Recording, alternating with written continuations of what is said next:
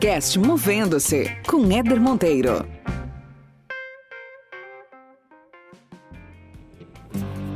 Esse podcast existe para te provocar a enxergar a carreira de outra forma. Meu objetivo aqui é que a cada episódio você termine melhor do que quando começou, com mais conhecimento, com novas ideias, mais autoconsciência e mais inspiração para fazer gestão da sua trajetória profissional.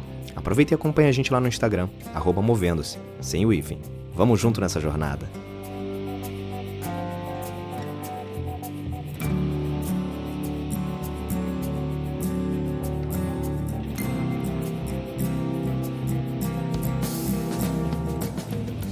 Muito bem, muito bem. Começando mais um episódio do podcast Movendo-se. Hoje é dia de estreia. Dia de estrearmos uma nova modalidade nesse podcast que já tem as entrevistas, os bate-papos com os meus convidados ilustres, já tem as resenhas onde eu faço alguma explanação, troco uma ideia sobre algum ponto de vista, sobre algum tema que eu julgo interessante para trazer para vocês sobre carreira. E agora a gente vai estrear essa nova modalidade que eu ainda não tenho nome para ela, mas vou chamá-la por enquanto de Mesa Cast que é uma modalidade com mais de um convidado. Na verdade, não são convidados, porque esses aqui já são de casa. Grande Breno Paquelê, Rafael Romagnol, meus irmãos que estão comigo em vários projetos, já foram inclusive participantes do podcast. Já tem episódios aí com eles que vocês podem conferir depois. E a gente está estreando esse, essa modalidade. Pretendemos, vamos ver se a gente vai conseguir manter essa agenda, mas eu acredito que sim. Pretendemos fazer uma vez por mês essa rodada, essa mesa quase que redonda aqui, mesmo que à distância, para a gente trocar ideia, bater um papo sobre algum tema relevante e colocar conteúdo de qualidade para você que está ouvindo a gente. Muito bem-vindos, Breno e Rafael. Opa, tudo bem aí? Um prazer fazer parte dessa discussão. Show! E aí, Rafa? Pronto com seu pote de amendoim aí, a sua, a sua cerveja gelada? Sempre pronto, meu amigo, sempre pronto. Obrigado mais uma vez pelo convite. Sempre um prazer estar participando aqui com vocês e trocando essa ideia. E como você falou que era para ser estilo mesa de bar, cervejinha já está aqui do lado, amendoim também. Vamos para a resenha. Vamos para a resenha. Gente, olha só, o tema que a gente escolheu para discutir, debater, colocar nossos pontos de vista hoje aqui foi sobre educação, capacitação. A gente vive hoje um contexto de mundo onde o tema lifelong learning, é, ou seja, aprendizado para a vida toda, estar aprendendo constantemente, ele é muito discutido. Né? A necessidade da gente continuar aprendendo, reaprendendo o tempo inteiro, isso é algo muito discutido, muito em voga. E o que a gente queria trazer aqui para a discussão é como é que isso tem acontecido na prática hoje? Como é que funcionários, empreendedores, gestores têm utilizado os meios atuais para se desenvolverem, para se capacitarem, para se educarem? É, será que a gente está vivendo um modelo de, de mundo em que há muita oferta e pouca qualidade? Ou há uma necessidade muito grande de curadoria de tanto conteúdo? Existe ainda um preconceito com online ou cursos online à distância, ou isso já foi superado? Então são coisas, são temas que a gente vai discutir aqui durante esse nosso bate-papo. Primeira pergunta que eu queria trazer aqui para a gente colocar nesse, nessa nossa pauta é a seguinte: o, o Breno, Breno, você tem feito muito trabalho uh, e muitas aulas à distância, principalmente com esse processo todo aí de confinamento, etc. Mas você tem usado muito recursos à distância, tem usado muito abusado, usado e abusado da tecnologia para passar conteúdo para seus alunos aí, você que é professor. E como é que é na tua cabeça, cara, esse, esse modelo de, de educação online versus offline? O que, que você avalia de prós e contras entre esses dois, esses dois modelos de ensino? Tá, bom, boa pergunta. Eu, eu tenho feito bastante mesmo, né? tenho feito muitas aulas é, online nesse período, comecei na, na pandemia com isso. Eu antes privilegiava muito as aulas offline, quando eu, como eu dou aulas de negociação, então isso demanda muita discussão, simulações práticas, a interação entre os alunos, então sempre acreditei muito que o meu conteúdo era melhor passado e absorvido com essas interações e a prática é, presencial era a melhor forma de fazer. Mas com esse desafio da pandemia eu tive que reinventar as formas de transmitir esse conteúdo, então busquei ao máximo as ferramentas para poder trazer essa interação para o ambiente online. Né? Então, eu acredito que existem algumas, eu não diria nem vantagens ou desvantagens, mas é, é um formato diferente. Tá? Eu acredito que sim, é possível trazer essa, essa interação para o ambiente online. Eu tenho conseguido fazer simulações de negociação usando o Zoom, por exemplo, em que dá para dividir as turmas uhum. em grupos, dá para passar informações prévias para eles, para eles fazerem as simulações de negociação, dá para enriquecer as aulas com quiz, com atividades de nuvens de palavras em que as pessoas vão ali preenchendo. Então, para mim, é, o sucesso da aula online ela depende muito do planejamento do professor né, e do quanto ele se dedica para tentar respeitar as particularidades desse formato. É porque plataforma, quantidade de, de ferramenta disponível, acho que já não é mais o, o problema, né? Já não é mais o issue aí da, desse, desse modelo, porque tem muita oferta de, de ferramenta hoje disponível. Você citou aí algumas, algumas coisas que você utiliza, e acho que vai muito hoje, muito mais do, do professor é, como um agente aí, coordenador e, e curador de conteúdo, do que efetivamente a ausência de, de opções para se fazer isso, né? Certamente. Eu, eu acredito muito no papel do professor. Se o professor achar que a aula online dele vai ser simplesmente ligar uma câmera e ficar dando aula como ele daria normalmente, ele vai ter muito desengajamento. Ele tem que respeitar os limites de, de, engajamento das pessoas quando elas estão só em frente a uma tela. Então, eu acredito muito na questão de mesclar os estímulos. Então, ser um vídeo, depois uma aula, depois um quiz, depois uma atividade de simulação sempre ir trocando o estímulo para os alunos permanecerem engajados. Show. E aí, Rafa, o que, que, você acha desse, desse paradoxo aí, cara, entre o online e o offline, o mundo tradicional da educação, que já vem aí de décadas e décadas, né, com um formato muito similar e que vem se transformando nesses últimos anos? Cara, uma coisa que eu acho muito legal disso tudo, talvez um viés positivo disso tudo que a gente está vivendo, é que esse cenário de, da pandemia como um todo, ele, ele impôs uma complexidade na nossa vida e às vezes a complexidade ela precisa ser imposta nas nossas vidas para incentivar mudanças, né? Para incentivar algumas algumas ações disruptivas e acho que, que nesse conceito da educação e do conteúdo isso aconteceu. Todo mundo se viu obrigado a experimentar isso, pelo menos. Então você vê pela frase do Breno, por exemplo, ele privilegiava o offline porque faz total sentido com, com, com o que ele ensina, com o que ele é especialista e de repente ele se viu numa situação que, enfim, ele tinha uma tamanha complexidade pela frente, como todos nós, que ele precisou buscar outras alternativas, né? Então, é, eu acho que isso foi muito especial para esse momento, para a gente se testar é, conteúdos diversos, abordagens diversas, formatos diversos de, de, de, de, capacitação, de treinamento, de transmissão de conteúdo, de reuniões, é, que a gente não estava habituado. E certamente, quando você olha isso, você encontra pontos é, muito positivos de, de, criar um sentimento, seja você como, como professor, como ouvinte ou como aluno, de falar assim, caramba, pô, então não era tão não era tão ruim assim quanto eu imaginava. Muita gente que tinha preconceito, por exemplo, com ensino à distância e que hoje de repente está conseguindo é, é, enfim, trazer e passar por diversos conteúdos muito bacanas de forma online, assim como o outro lado, você poder passar por coisas. Eu vou tentar trazer um exemplo. Acho que quem tem filho pequeno em casa, por exemplo, está sofrendo com isso. aula online. Eu tenho filha em idade de pré-escola.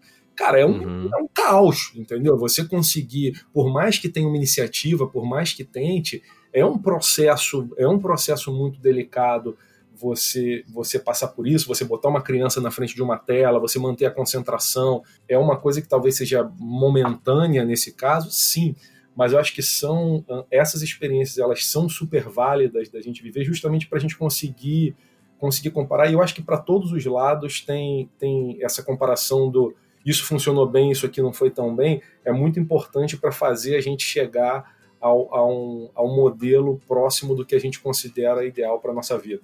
É, e eu considero, eu, eu falo olhando o lado do, do, professor, mas eu tenho visto também o lado dos alunos. Né? Então, eu dou aula no MBA e eu dei aula de, de negociação nesse formato. Foram três longas aulas aí de o dia inteiro cada uma e deu para ver o quanto eles absorveram o conteúdo. Você vê pelo nível das perguntas, pela qualidade da interação entre eles, você vê que muitos deles estavam fechados ou receosos com relação a esse modelo, mas você vê que eles perfeitamente absorveram e atingiram os objetivos que eu planejava. Então, isso me deixou feliz, não só por eu ter conseguido encontrar um formato em que eu fiquei confiante em transmitir, mas também de ver esse reflexo nos alunos ali do, do aprendizado dele. Então, achei excelente. Isso, isso que o, que o Rafa trouxe aí, cara, eu acho, acho bastante interessante, principalmente do ponto de vista de adaptabilidade, porque na verdade o, o Rafael trouxe um tema, o Breno complementou, falando sobre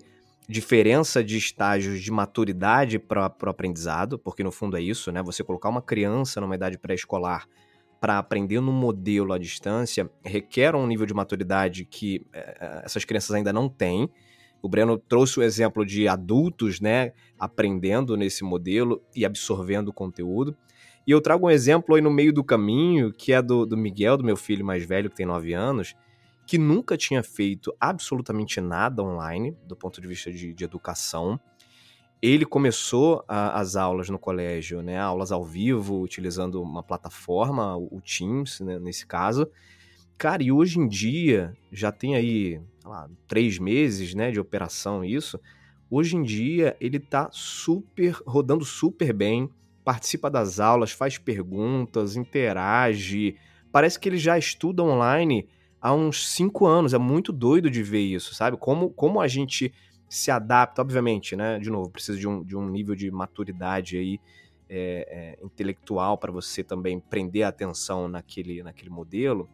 Mas é impressionante como a gente se adapta, né? Como a gente começa a, a desenvolver aprendizado usando alguns tipos de ferramentas, plataformas que a gente nunca utilizou e que agora parece que faz parte da nossa rotina eu vejo, é, é, é, interessante como as pessoas se adaptam, né? Então, a gente falou de, de idades, de faixas etárias bem diferentes.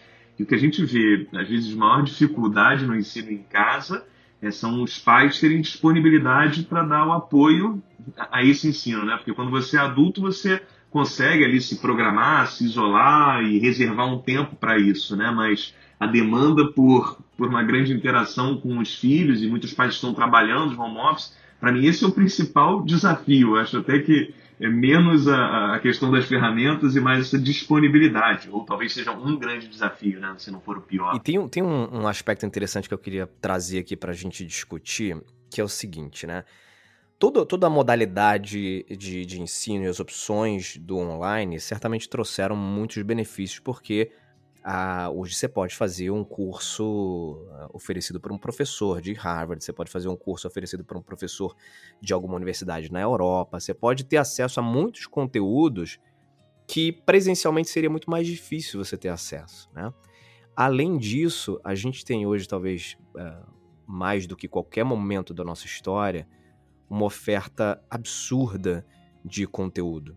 O sujeito que fala hoje que, ah, eu não consigo aprender isso porque não sei onde é que eu consigo ter esse, esse conhecimento, é alguém completamente perdido na vida, né? Porque hoje o que não falta é opção de plataforma, de é, qualquer tipo de modalidade para que você consiga obter algum tipo de conhecimento, né?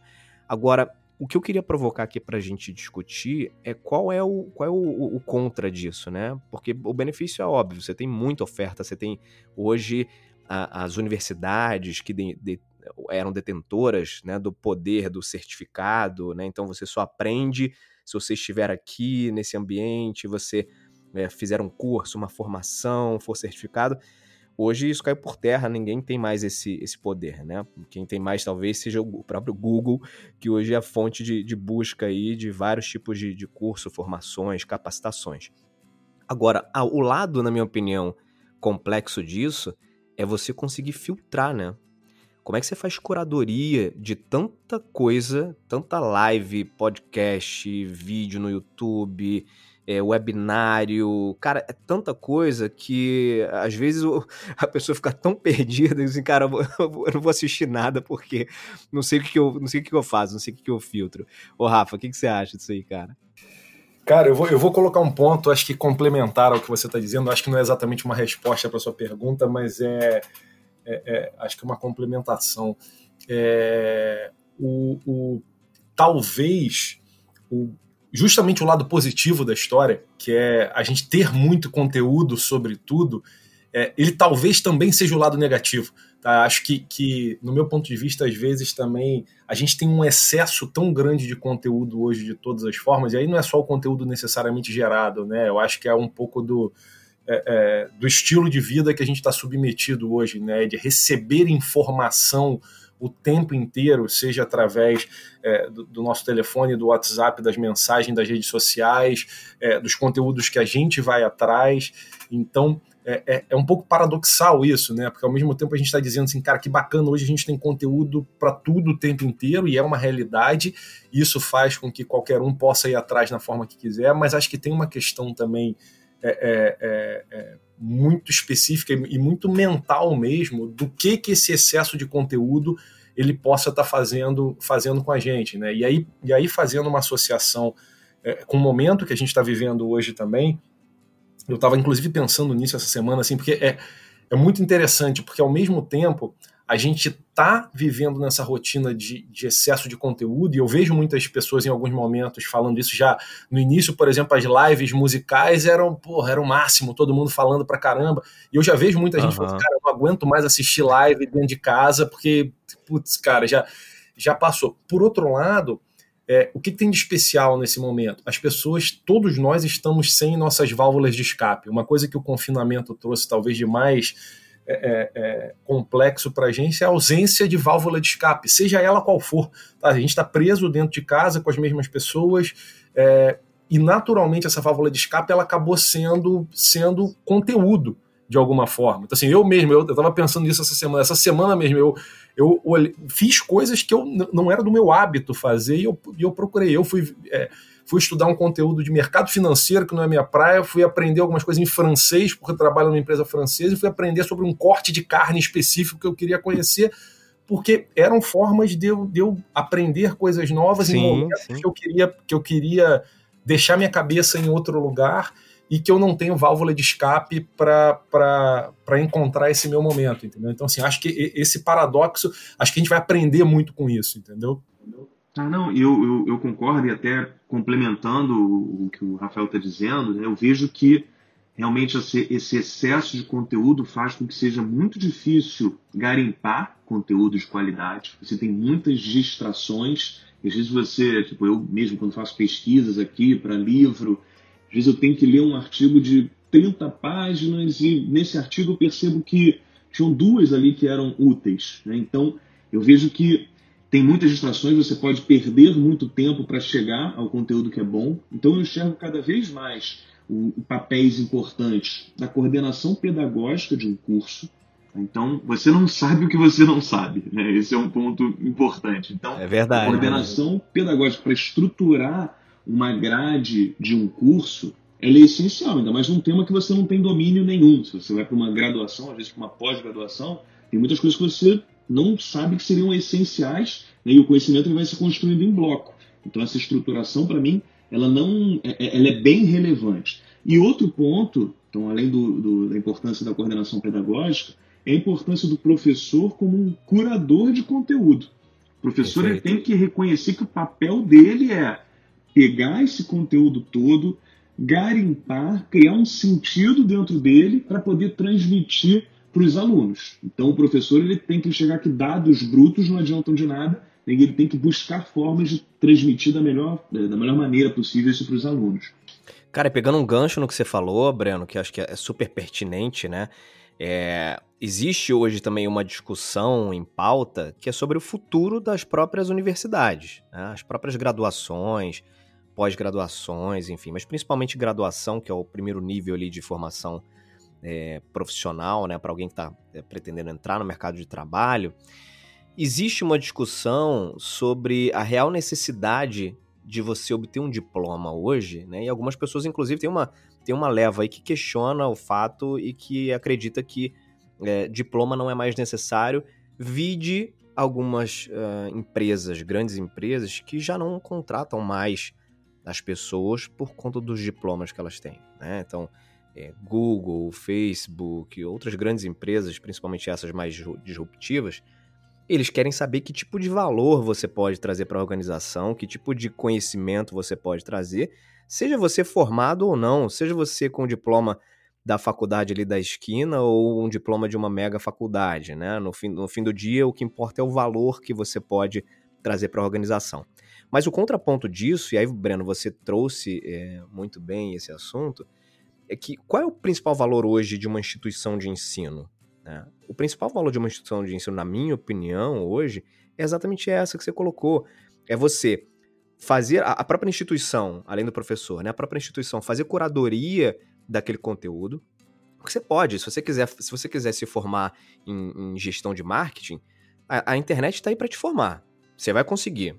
Agora, o tempo que você vai levar para procurar todos esses conteúdos, se você vai conseguir encontrar todos os conteúdos necessários, se você vai conseguir encontrar os conteúdos que de fato são as, uh, os mais atualizados do mercado, etc., aí já são outros 500. Né? Então, o papel da universidade hoje é colocar toda essa massa de conteúdo em blocos, colocar isso de forma modular e cronológica, para que facilite inclusive o processo de aprendizagem daquele tipo de conteúdo, e o professor também, além do, dos coordenadores pedagógicos, como grande, grandes curadores disso. Né? Então, não é que necessariamente a universidade ou a instituição de ensino ela perdeu o seu valor. Ela vai perder se ela continuar com aquela mentalidade de que é, eu sou detentora do certificado e se você não tiver o seu diploma, você não vai conseguir nada no mercado, o que já não é mais, mais uma realidade, né? Mas ela tem sim ainda, na minha opinião, um papel super importante na, na formação das pessoas, né? Então, eu, eu concordo muito com esse ponto e eu enxergo também que as pessoas não devem pensar que a faculdade ela é um fim, né? Ela é um início. Uma faculdade ela deve ser um Total. ponto de partida para buscar conhecimento especializado. E eu enxergo também que a faculdade ela traz vários benefícios tangíveis e intangíveis, né? Porque tem muitas pessoas que falam assim, ah não, mas o que eu aprendo na faculdade, às vezes eu vou lá, eu fico três horas numa aula, eu conseguiria aprender isso, aprender isso em 15 minutos num vídeo. Ok, em alguns casos sim, pode ser que uma aula seja muito ruim, pode ser que um vídeo seja muito bom. Mas eu considero que a faculdade, o meio em que nós estamos, ele molda as nossas ações. Então, se você está num ambiente em que várias pessoas estão ali com o mesmo objetivo, um ambiente de aprendizado, você vai criando uma disciplina para estudar mais e para atingir os seus objetivos. Né? Porque você diz isso, ah, não, eu poderia aprender isso em casa, mas eu não sei se você em casa vai ter essa disciplina toda para estudar sim, todas as sim. noites e, e, buscar esse conteúdo. Né? Tem, a gente tem que ser prático nesse ponto também. Total, cara. Acredito muito nisso. E, e, um ponto que você trouxe aí que é, é legal também é a troca, né? Assim, os ambientes acadêmicos de, ou de qualquer curso que você faça, ele tem, ele tem uma riqueza de troca muito grande. Que ainda que alguns cursos online possam até favorecer isso, tem ali o, os chats, os fóruns, você pode ali se conectar com as pessoas, mas é muito diferente você estar tá num ambiente ali que estimula, que você está do lado da pessoa, que de fato você está conseguindo trocar ali em tempo real sobre aquele assunto, né? Acho que isso, isso é bastante relevante. Agora, o Rafa, um, um, exemplo que eu queria que você trouxesse aqui, cara, que eu já utilizei, eu costumo falar isso em várias ocasiões, quando eu estou discutindo esse assunto de, de necessidade de diploma, de faculdade, etc. É, eu trago aquele exemplo que você citou uma vez da, de uma experiência que você teve numa das empresas que você trabalhou, que o seu programador sênior tinha, sei lá, 17 anos, né, uma coisa assim, Conta um pouco desse, desse episódio aí, que ele é, ele é bárbaro, cara. Ele reflete muito dessa realidade que a gente vive também hoje. É, sem dúvida. É, e é cada vez mais realidade, eu acho que são cada vez mais pontos que a gente tem que estar preparado para saber lidar e resolver dentro das grandes organizações hoje, né? Porque é, essa dinâmica de fato de fato mudou muito, né? Então, esse exemplo específico, eu trabalhava na época numa, numa empresa de tecnologia, estava ajudando a tocar uma, startup, enfim, um negócio super novo, super legal. É, e o meu programador sênior tinha, ele ia completar 18 anos. Tá? E ele era sênior porque ele começou a programar com 7, ele fez o primeiro jogo de videogame dele. Então, é, e você tinha discussões, principalmente numa empresa muito horizontal, né, numa empresa ainda pequena, então todo, tudo muito horizontal, a discussão de igual para igual, e às vezes você estava tendo discussões dentro de uma, de uma sala de reunião e você tinha que parar para pensar assim, cara, calma, ele, ele tem 17 anos. É, assim, é importante você você balizar e não desmerecendo, porque, pelo contrário, assim, pela empresa ser muito horizontal, a conversa era muito aberta, as opiniões eram muito, aceitas, muito, muito aceitas, mas Sim. aí você vai para um outro lado, pegando o gancho no que o Breno falou, e eu concordo 100% quando ele diz que o meio molda a gente um pouco, e essa discussão sobre as universidades, sobre as faculdades, ela é sempre interessante por isso, porque tem tem de fato, acho que principalmente na nova geração, um pouco desse pensamento do, pô, mas pra, por que, que eu preciso estar na aula? Por que eu preciso ficar cinco anos estudando isso? É, é, é claro que tem aí um, um 880, né? Acho que depende do que você faz também, porque putz, o cara vai fazer, vamos pensar num cirurgião aí, ele não vai aprender pelo YouTube a fazer a cirurgia, ele precisa passar lógico, por um processo lógico. dentro da sala, mas acho que tem um, um, grande ponto aí de interferência do meio. E o que, que o meio ajuda a te fazer? Ele ajuda a moldar a sua personalidade, ajuda a moldar as suas emoções, ajuda, ajuda a moldar é, a forma de você lidar com, com, as coisas que acontecem na sua vida, sua capacidade de reação, a sua capacidade de lidar com sentimentos, a sua capacidade de, de lidar com aspectos diversos, que é o que no ambiente de trabalho a gente lida o tempo inteiro. Então, quando uhum. você faz a comparação com o menino, e aí a gente volta para o papo lá da, da, inteligência emocional, das soft skills que a gente uhum. cobra das universidades de alguma forma conseguirem gerar e trabalhar isso também para o mercado de trabalho, porque é, é uma normalidade a gente ter que lidar agora com um menino de 17 anos que é sênior, porque tecnicamente ele é sênior. Mas como é que eu trabalho esse outro lado? Como é que eu seniorizo ele desse outro desse outro lado, do ponto de vista emocional, do ponto de vista do que o meio poderia ter transferido para ele? E era um menino que também questionava isso. Por que, que eu preciso ir para a faculdade? Por que eu preciso acabar a faculdade? Eu já sou sênior. E tecnicamente ele era sênior entendeu? Mas por que, que eu preciso acabar a faculdade? Por que, que eu preciso ir para lá, ficar sentado quatro horas na frente de um professor que muitas vezes eu sei mais do que ele da técnica que ele está me que ele tá me explicando. E aí era o ponto que a gente tinha que dizer, cara, mas não é o processo não é só o aprendizado que ele está que ele tá te trazendo mas sim a socialização que você está fazendo, o meio que você está inserido, as entregas que você precisa fazer, é, os prós e contras de se relacionar com outras pessoas, tudo isso é um aprendizado intrínseco que o, que o ambiente físico, né, que o ambiente offline ele te traz, né? É, e eu considero que as instituições estão tentando também trazer isso para o online. Então, óbvio que no físico você consegue fazer isso mais, né? Mas eu vejo que no, nos cursos online eles têm criado fórum de discussões ou sessões para tirar dúvida, então eles buscam formas de colocar os alunos para interagir. E eu vejo também outro ponto que é interessante, só complementando, é que a gente sabe que fazer uma faculdade, fazer uma pós-graduação, dá muito trabalho. Né? Não só tem um custo, mas demanda muito esforço e dedicação. E eu vejo que, normalmente, as pessoas que não fazem e não querem fazer, elas buscam alguma justificativa para poder permanecer na inércia né, e poder dizer, bom, já que a faculdade não é tão importante, eu não vou fazer. Né, e às vezes buscam alguns critérios, algumas questões gerais para justificar, do tipo, ah, o Mark Zuckerberg não terminou a faculdade e é bilionário. Ou tem um amigo meu que não fez faculdade e ganha muito mais do que um monte de gente que se formou. Né, e Sim. o viés da disponibilidade atua sobre isso. Né? As pessoas elas conseguem lembrar de alguns exemplos e colocam isso como se fosse um fato geral. Mas é fato, estatisticamente, que pessoas que têm diploma superior ganham mais na média do que as pessoas que não têm. Isso é uma estatística com base em milhões de profissionais. Né? Então, esse também é um ponto interessante.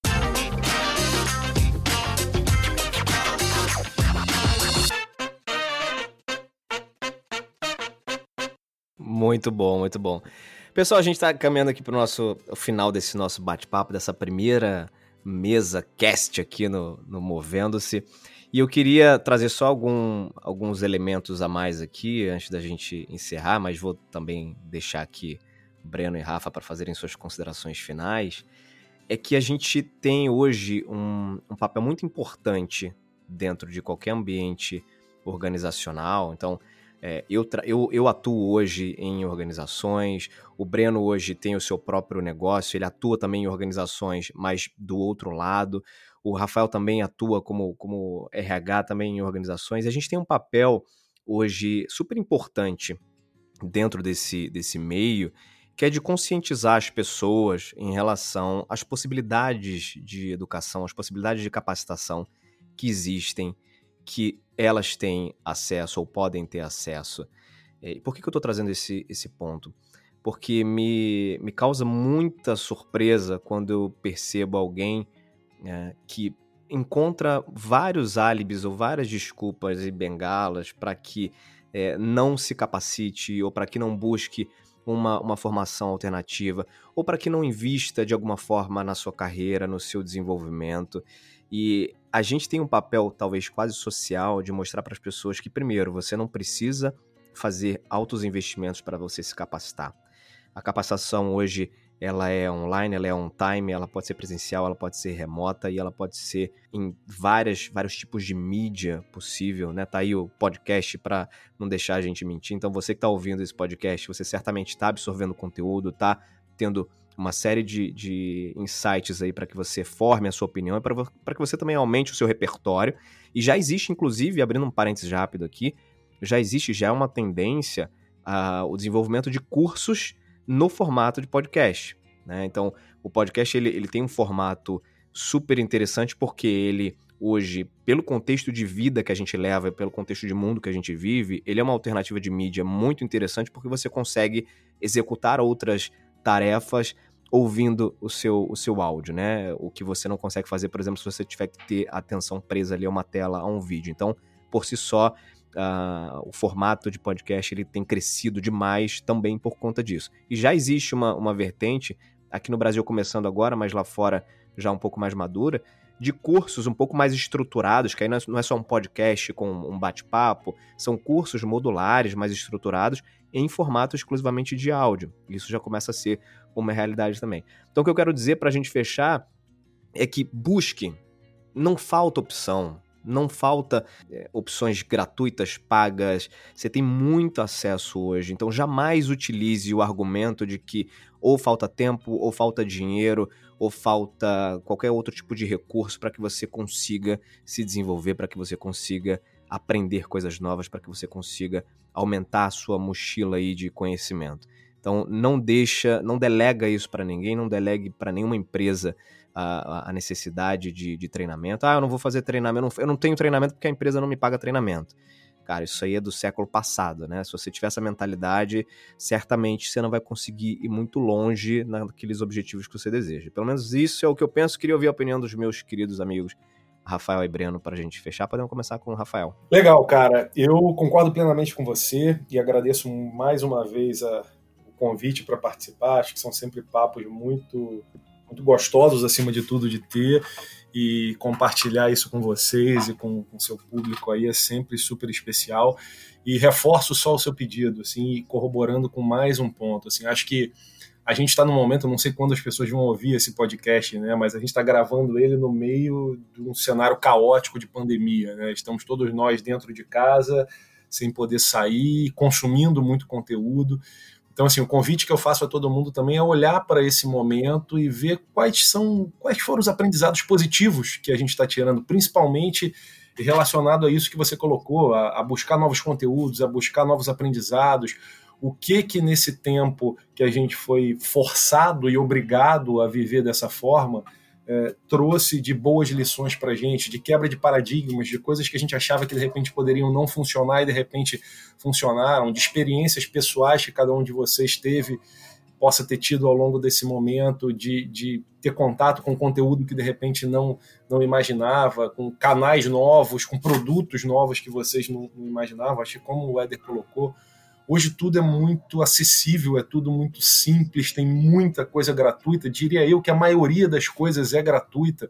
Então, é, é, acho que depende muito, e corroboro totalmente com a sua opinião, de que depende muito de cada um de nós, do que a gente quer para a gente e dessa força motriz da gente fazer o, o movimento acontecer. Né? Corre atrás do que é importante para você, se aperfeiçoa, que certamente as coisas vão acontecer. Maravilha. Brenão, considerações finais concordo que é preciso criar esse hábito de, de adquirir conhecimento e é muito uma questão de otimização do tempo. Eu sei que a vida é corrida para todo mundo, as pessoas têm muitas responsabilidades, mas sempre é possível reservar nem que seja cinco minutos todo dia para você ouvir um episódio, uma parte de um episódio de um podcast, ou assistir um vídeo curto. Sempre é possível. É uma questão de priorização, de você largar um pouco as redes sociais, o joguinho, ou alguma coisa que você tenha feito aí que não te agregue conteúdo. E quando for escolher algum curso para fazer, seja qualquer formato, online, presencial, eu sugiro não fazer só por fazer. Você pesquisar ao máximo, ver qual é a grade, o que você vai aprender, se o professor é realmente bom, se a didática é boa, tentar conversar com quem já fez, porque isso faz muita diferença para você ficar se estimulando a fazer outros cursos. Né? Quanto mais cursos bons você faz, mais você vai ter a tendência a buscar outros. Sensacional, sensacional. Senhoras e senhores, esse foi o primeiro episódio desse nosso Mesa Cast. Queria agradecer demais aos meus convidados, que não são convidados, de novo, vou corrigir essa palavra, que eles já são, já são de casa aqui, bancada fixa desse nosso bate-papo, que tende a ser mensal, então uma vez por mês a gente vai trazer algum conteúdo aqui para vocês. Se você que está ouvindo quiser indicar algum tema, ah, eu queria que vocês falassem sobre o tema tal. Se a gente tiver competência para isso, sem dúvida a gente vai trazer aqui para bater um papo com vocês e certamente vai ser um prazer, pelo menos uma vez por mês, a gente trazer conteúdo de qualidade e compartilhar com vocês. Então, obrigado, Rafa, Breno, tamo junto. Você se conecte aí nas redes sociais, o arroba movendo-se, sem o hífen, se conectem lá. O, o, Breno, como é que o pessoal faz para te achar? O Rafa também? Tá, pode me seguir no Instagram, é breno.paquelê. Se não conseguir soletrar meu nome aí, pode procurar por Negocie Sem Medo, que vai me encontrar. E no LinkedIn também, Breno Paquelê. No meu caso também, Rafael Romagnol no LinkedIn, Rafael Romagnol no Instagram também e convido a todos também a seguirem as páginas do TEDx Niterói, TEDx Niterói TEDx Barra da Tijuca para acompanhar lá o que a gente está fazendo no movimento TEDx aqui pelo Rio também. Boa, bem lembrado. E ó, se você quiser ouvir um pouco mais também sobre a história do Breno, a história do Rafael, a gente aqui não abriu muito espaço para a gente se apresentar e falar, mas é porque já existe um episódio para cada um deles. Então, na primeira temporada, no episódio número 9, tem lá um bate-papo super legal com o Rafael. E com o Breno no episódio número 7, que a gente bateu um papo também sobre a carreira dele, a vida dele. Então se conectem lá também com esses episódios, que vocês vão poder conhecer um pouquinho mais de cada um, beleza? Vamos ficando por aqui. Até uma próxima resenha, até um próximo episódio, até uma próxima mesa redonda, quadrada, retangular, ou o que quer que seja. E a gente se encontra por aí. Beijos e abraços, até mais.